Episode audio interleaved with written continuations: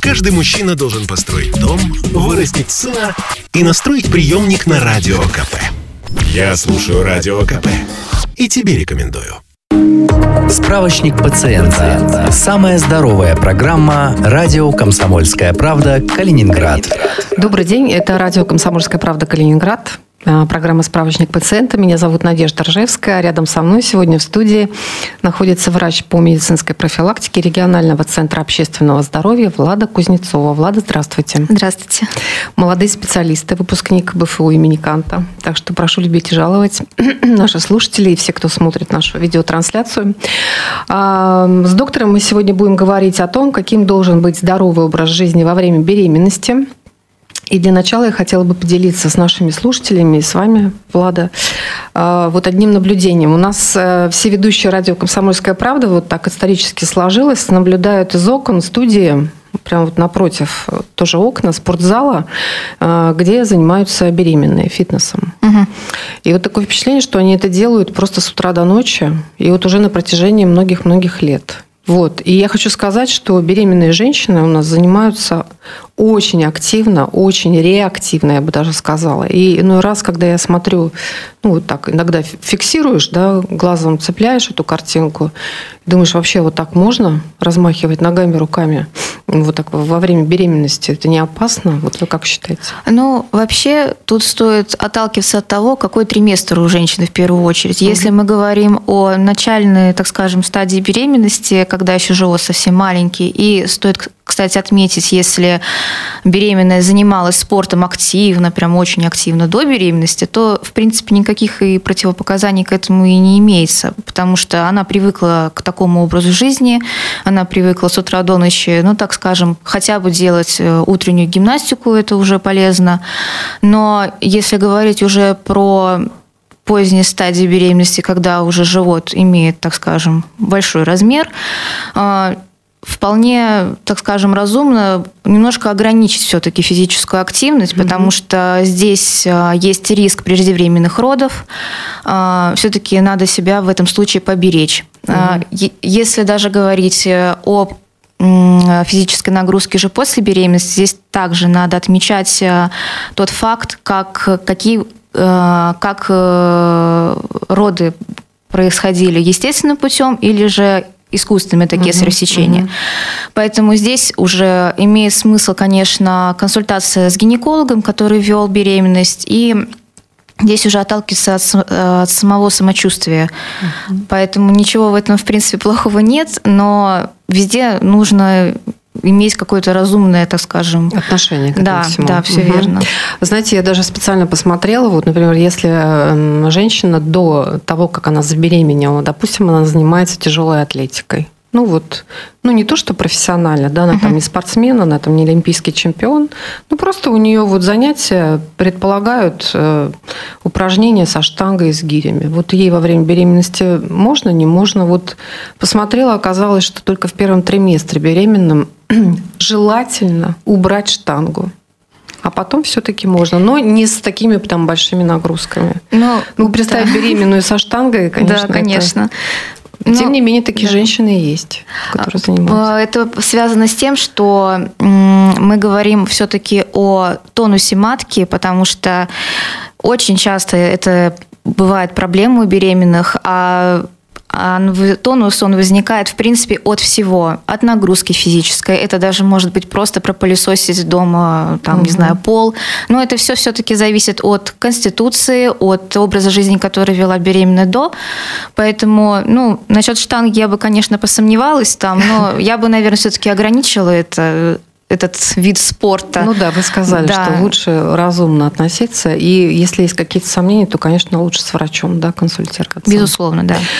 А, вот мы с вами уже в этом небольшом коротком диалоге несколько раз упомянули состояние до беременности. Вообще вот этот здоровый образ жизни беременной, он же должен начинаться до того, как да, в тебе уже начала зарождаться эта новая жизнь.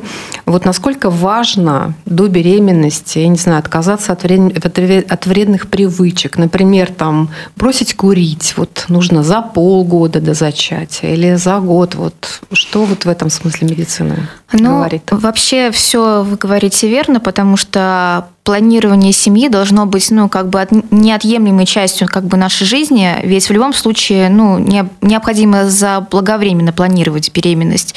И здесь, конечно, не, не надо, так скажем, кидаться в крайности и планировать беременность там за полгода, там за год.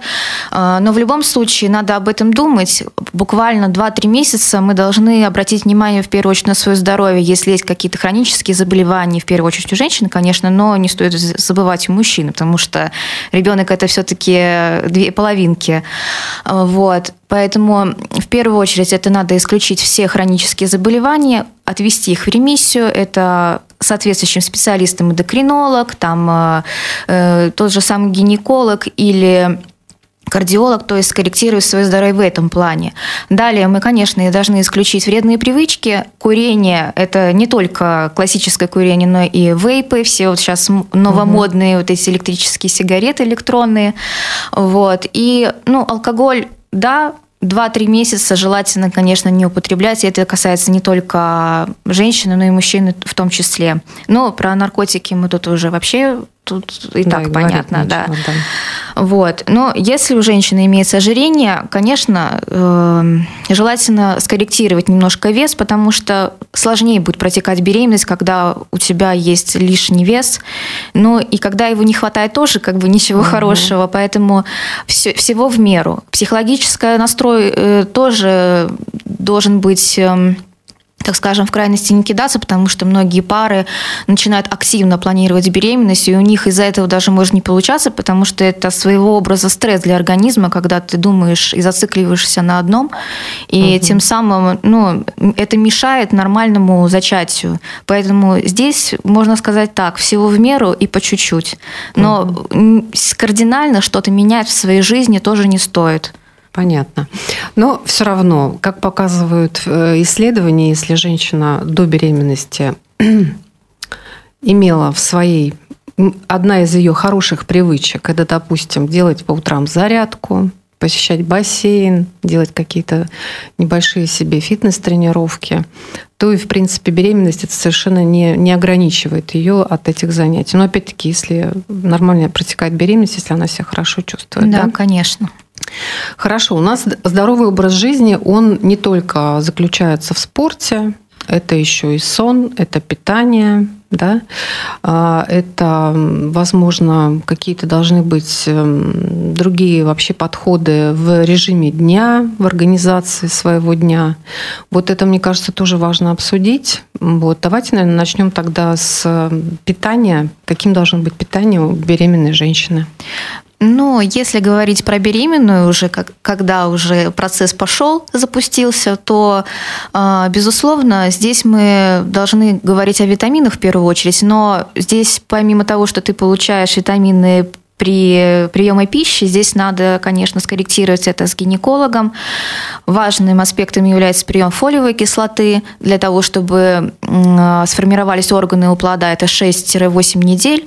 И, и йод. То есть э, как многие говорят, нам принимать комплекс витаминов, это все, конечно, здорово, но не всегда это полезно, потому что иногда бывает того же самого витамина А через, через, очень много и так, а ты как бы витамины принимаешь, ну, есть вот комплексы. Угу. Поэтому достаточно фолиевая кислота, йод, ну и желательно витамин D, так ну, это везде и говорят, что его необходимо принимать. Поэтому питание, конечно же, исключить фастфуд, желательно вот это все жареное, но часто у женщин бывает, что во время беременности у нее появляются какие-то необычные, так скажем, вкусовые предпочтения. Не надо себя ограничивать, но в то же время ну, постараться все-таки следить за этим, потому что даже, например, прием э, избыточный сладкого, там очень много сладкого многие женщины едят, это может привести к тому, что ребенок родится с большим весом и, возможно, предрасположенность к аллергическим реакциям в будущем у ребенка. Поэтому... Если мама сладкоежка. Ну, в какой-то степени да, потому что у ребенка появляется, так скажем, гиперчувствительность к этим э, так, так скажем, пища, то же самое, там, как халва некоторые любят, там, зефир, но это все надо в меру, конечно, но угу. иногда женщины просто не умеют себя контролировать. Ну, мы, конечно, их, им говорим иногда ничего страшного, бывает, но надо везде знать меру. Ну, желательно, конечно, овощей и фруктов побольше, но все это как бы не особо надо менять свое, так скажем, питание, если ты до этого питался более-менее адекватно. Угу. Поэтому фастфуд, конечно, да, надо исключить э, походы во вкусные точка, ну вот в таком духе. А, вы знаете, есть такое утверждение, вот что есть мама во время беременности, то и будет есть ребенок. Там особенно вот, когда уже ребенка переводят на общий стол, это где-то в районе года, да, вот, насколько я помню, эм, свое это материнство, то, в принципе, я могу сказать, что на примере, на своем примере я видела, что вот я во время беременности ела очень много каш самых разных. Мне, например, вообще не хотелось мяса, и у меня ребенок прекрасно ел каши. Прекрасно. У меня вообще с этим никогда не было проблем. А, и я вот вспомнила даже, как врач вот на консультации вот говорила о том, что нужно обязательно приучать ребенка к разным вкусам. Угу. Хочешь ты там во время беременности, не хочешь, ты обязательно должна ему дать попробовать там и рыбу какую-то, и там какой-то овощ, там, не знаю. Ну, мне ребенок, например, не любит зеленую фасоль. Ну, вот, ну, потому что я сама ее вот не, не ем никогда и не давала ей пробовать. Вот. Но, в общем, короче говоря, получается, что это все правильно. Нужно стараться делать свой рацион более таким богатым, когда ты беременная. Да, и мы сейчас уходим на перерыв и затем продолжим. Справочник пациента. Справочник пациента. Самая здоровая программа «Радио Комсомольская правда. Калининград».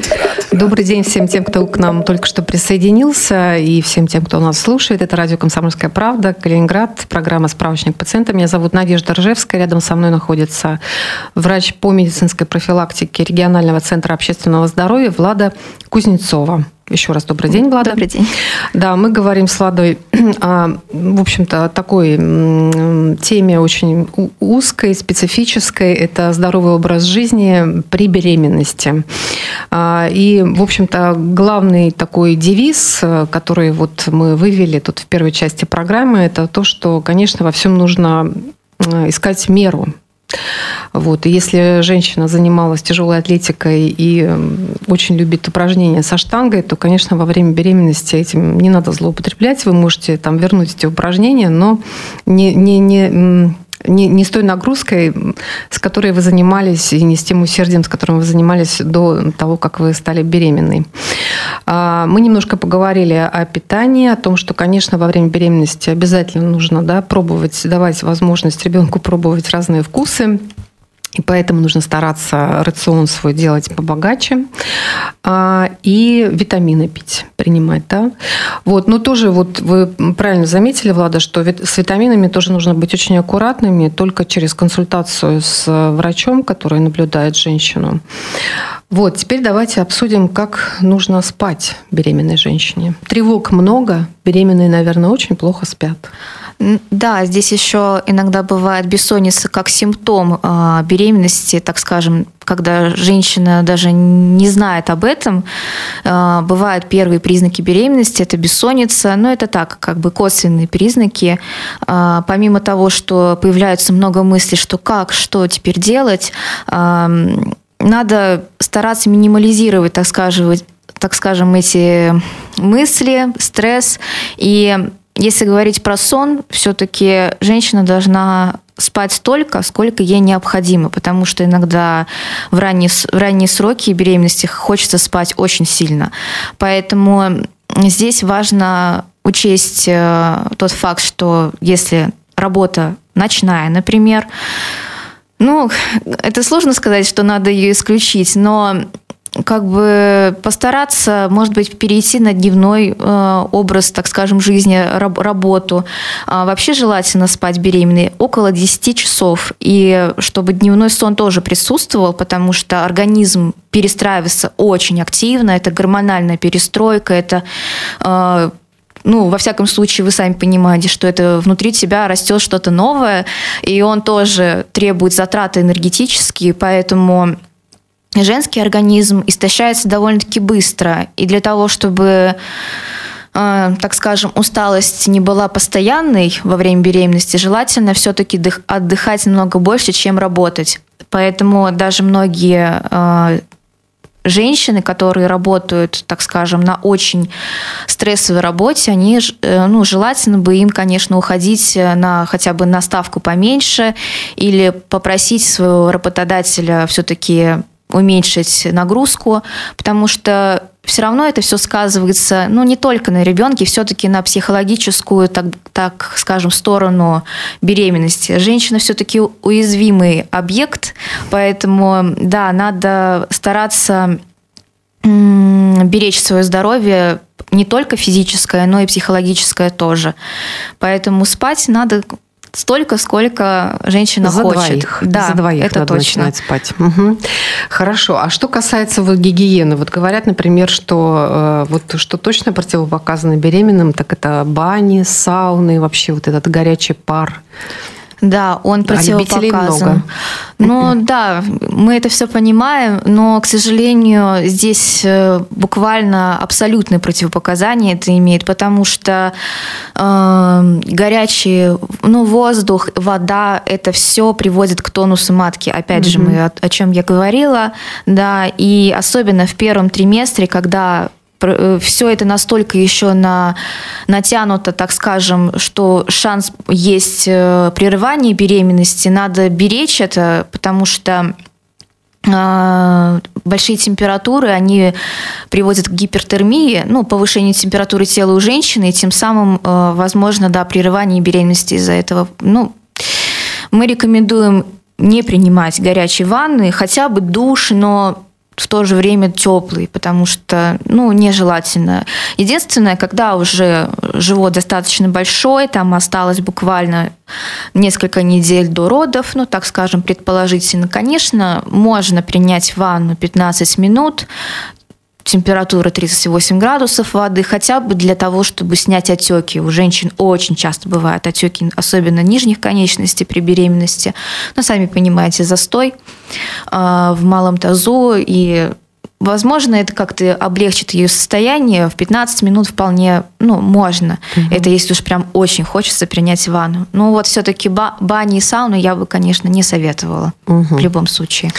Хорошо. Ну вот, что касается э, психического, психического здоровья, говорят, что вот когда женщина беременна, она все равно еще одухотворена, вдохновлена, что вот впереди, да, вот родится ребенок, какая-то новая жизнь, а потом ребенок рождается, и очень многие мамы впадают в депрессию пострадовую, да.